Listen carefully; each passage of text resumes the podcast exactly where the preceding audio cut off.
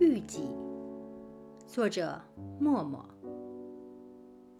我们父辈大多经历文革下乡，接受的是传统的儒家理念，忠人礼孝。在那个唾沫星子都能淹死人的时代，年轻的他们彷徨、无助、脆弱，也许还有过狂热的追求。可却在孩子面前极力克制自己的情感，努力地掩饰着自己对生活的无奈与无法言表的挫败感。而我们看到的，只是扭曲的表面。爱是一种可以传承的力量。七零或八零后的我们已经长大，很多也成为父母。希望这本书的反思可以帮助我们更加勇敢地把健康的爱传承给下一代，为孩子们构筑一个更美好、更真实的世界。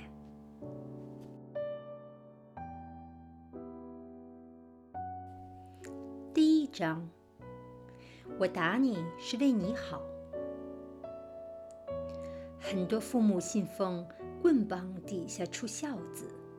常说小孩子没皮没脸，所以小孩被父母在公共场合打骂绝不是少数，直到今天也不是个例。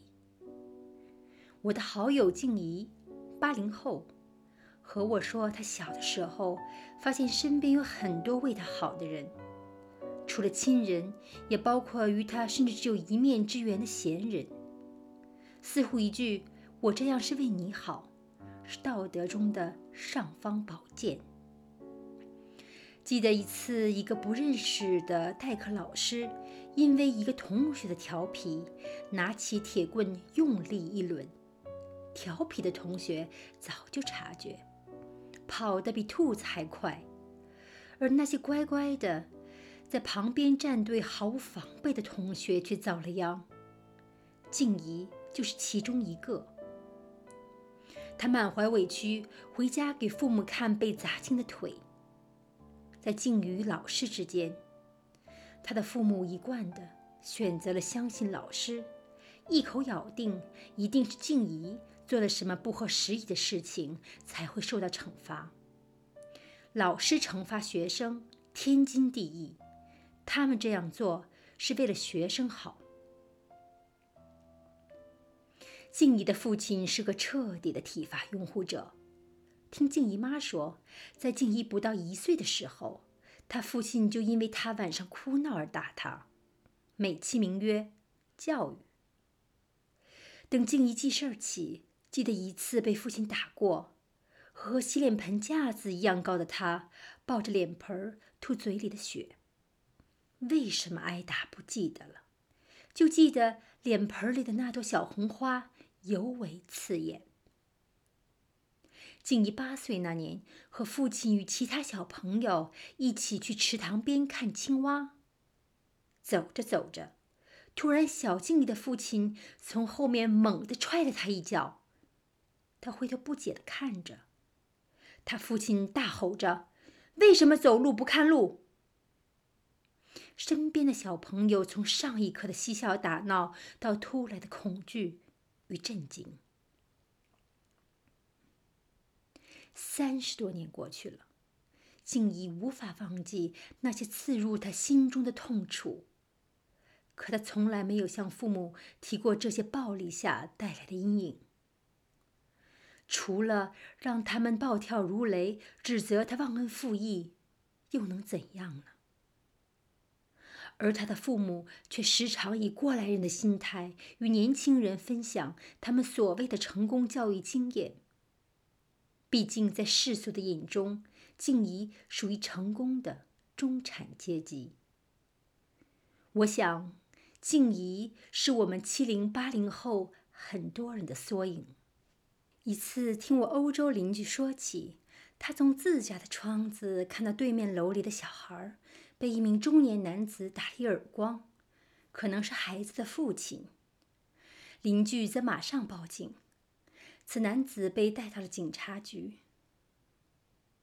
毫无疑问，在西方，父母体罚儿童是刑事案件，就算路人看到了，也不会袖手旁观。英国1740年开始的工业革命，除了对经济结构的本质改变，最大的贡献就是对孩子的解放。就算贫穷的孩子，也不会再被迫去危险的煤窑里长时间工作。孩子慢慢的开始有享受童年与接受教育的权利。目前，欧洲很多国家的孩子从出生。每月政府都会给一笔数目不小的补贴，而且从上学的医疗的费用都是国家承担，不难看出对孩子的保护程度是体现国家进步的重要标准之一。可仅仅有国家社会的帮助却远远不够的，父母对孩子的爱与关怀是孩子的氧气、太阳。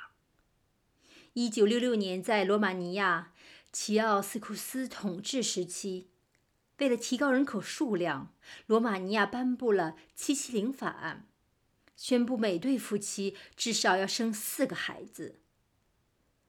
他们可以把孩子集中放在孤儿院，统一机械化照顾。每个工作人员需要照顾十个、二十个，甚至四十个孩子。这让他们焦头烂额，席不暇暖。这些孩子的确没有被饿死、冻死，但这些被军事化照顾过的孩子，从来也没有被拥抱过。他们长期缺乏爱与精神上的温暖与慰藉，所受的创伤是不可逆的。就算他们长大后有幸被正常的家庭领养、好好呵护，但从大脑发育、身体发育到社会适应的各个方面，都远远落后于正常儿童水平。更残酷的是，这些创伤注定要跟随他们一生。我国在二零一五年第十二届全国人民代表大会通过《反家庭暴力法》。他严禁一切家庭暴力，包括家庭成员之间以殴打、残害、限制人身自由以及经常性谩骂、恐吓等方式实施的身体、精神等侵害行为。很可惜，目前尚缺乏针对儿童的暴力的全面数据，因此我们很难衡量儿童遭受家庭暴力问题的规模。从而设计一套全面有效的应对措施。生而不养，养而不教，何以为家？有些孩子的父母可能太忙，忙于赚钱，忙于社交，忙于看手机。研究表明，有些孩子为了引起繁忙工作父母的关注，甚至会调皮闯祸。起码。在被打骂的时候，他们知道父母的存在。育儿先育己。体罚的拥护者可能会说：“天下哪有不爱自己孩子的父母？他们也不想打孩子。”可只有孩子知道痛，才能刻骨铭心的记住这个教训，以后不会犯同样的错误。如果体罚是正确的，那就代表没有被打过的孩子应该是无法无天、社会的败类，但事实并不是这样。可能有些家长会说：“孩子与孩子不一样，我的孩子要打才会听话。”这纯粹是无稽之谈。归根结底是家长没有正确的教育方法与耐心。很多心理研究表明，暴力。表面上是规范孩子行为最有效的快速方法，但是却有许多副作用。对孩子的暴力教育应该是被坚决禁止的。孩子那么小的身躯，根本无法在体力上反抗大人。种种社会实践证明，只要成年人引导方法正确，小孩子是非常通情达理的。也许短时间内哭闹。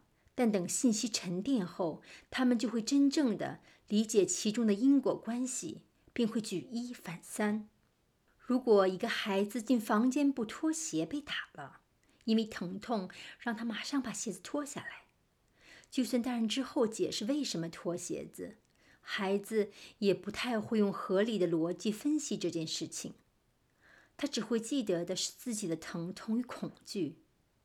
很可能在相似的诱因环境下，会自然产生恐惧，给幼小的心灵带来抹不去的阴影。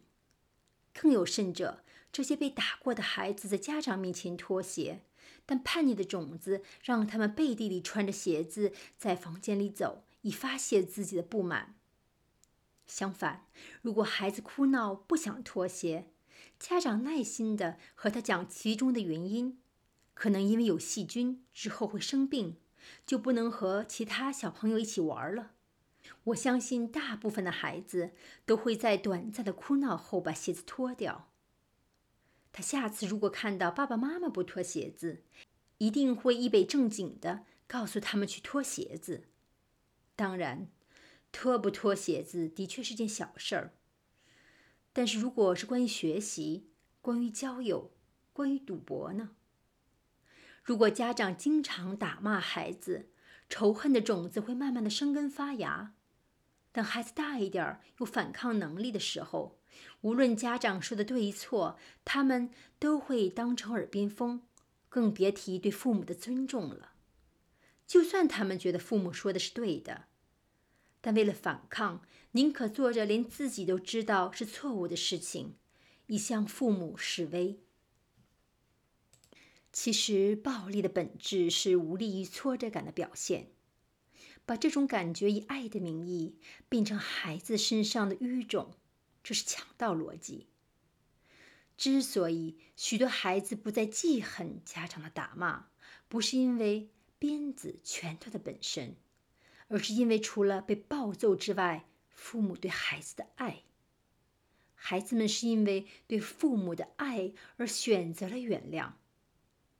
如果父母到最后还是觉得因为暴力的结果，那孩子这份真挚的爱，真的是付之东流了。有一种可怕的愚昧，就是有一些人一味的重复人生人这个机械的循环，拒绝任何思考。他们从父辈接受的价值观，不加任何过滤的继续传承下去，美其名曰有吃有喝，活得也很好。当然，人各有志，但如果活着就是为了吃饱，在农业革命开始之前，我们的祖先每天在森林里狩猎采果子就足矣。社会在不断进步，人类也同样需要反省、总结而沉淀成智慧。未开化的人类，如《西游记》里的猴子，聪明自大，品质上的粗鄙特质还需要取经来完善。正向改变永远都不晚。对任何人打骂都不是因为爱，而是因为人性中的恶。年幼的孩子对父母深深的爱，可以原谅父母给他们带来的任何伤害，而父母也要学习反思如何给孩子一份真真正正的爱。毫无疑问，教育孩子是人生最重要的课题之一。绝任何为你好的暴力，愿每个孩子都被温柔以待。您现在收听的是默默的新书《御己》第一章，感谢大家收听，我们下一周见。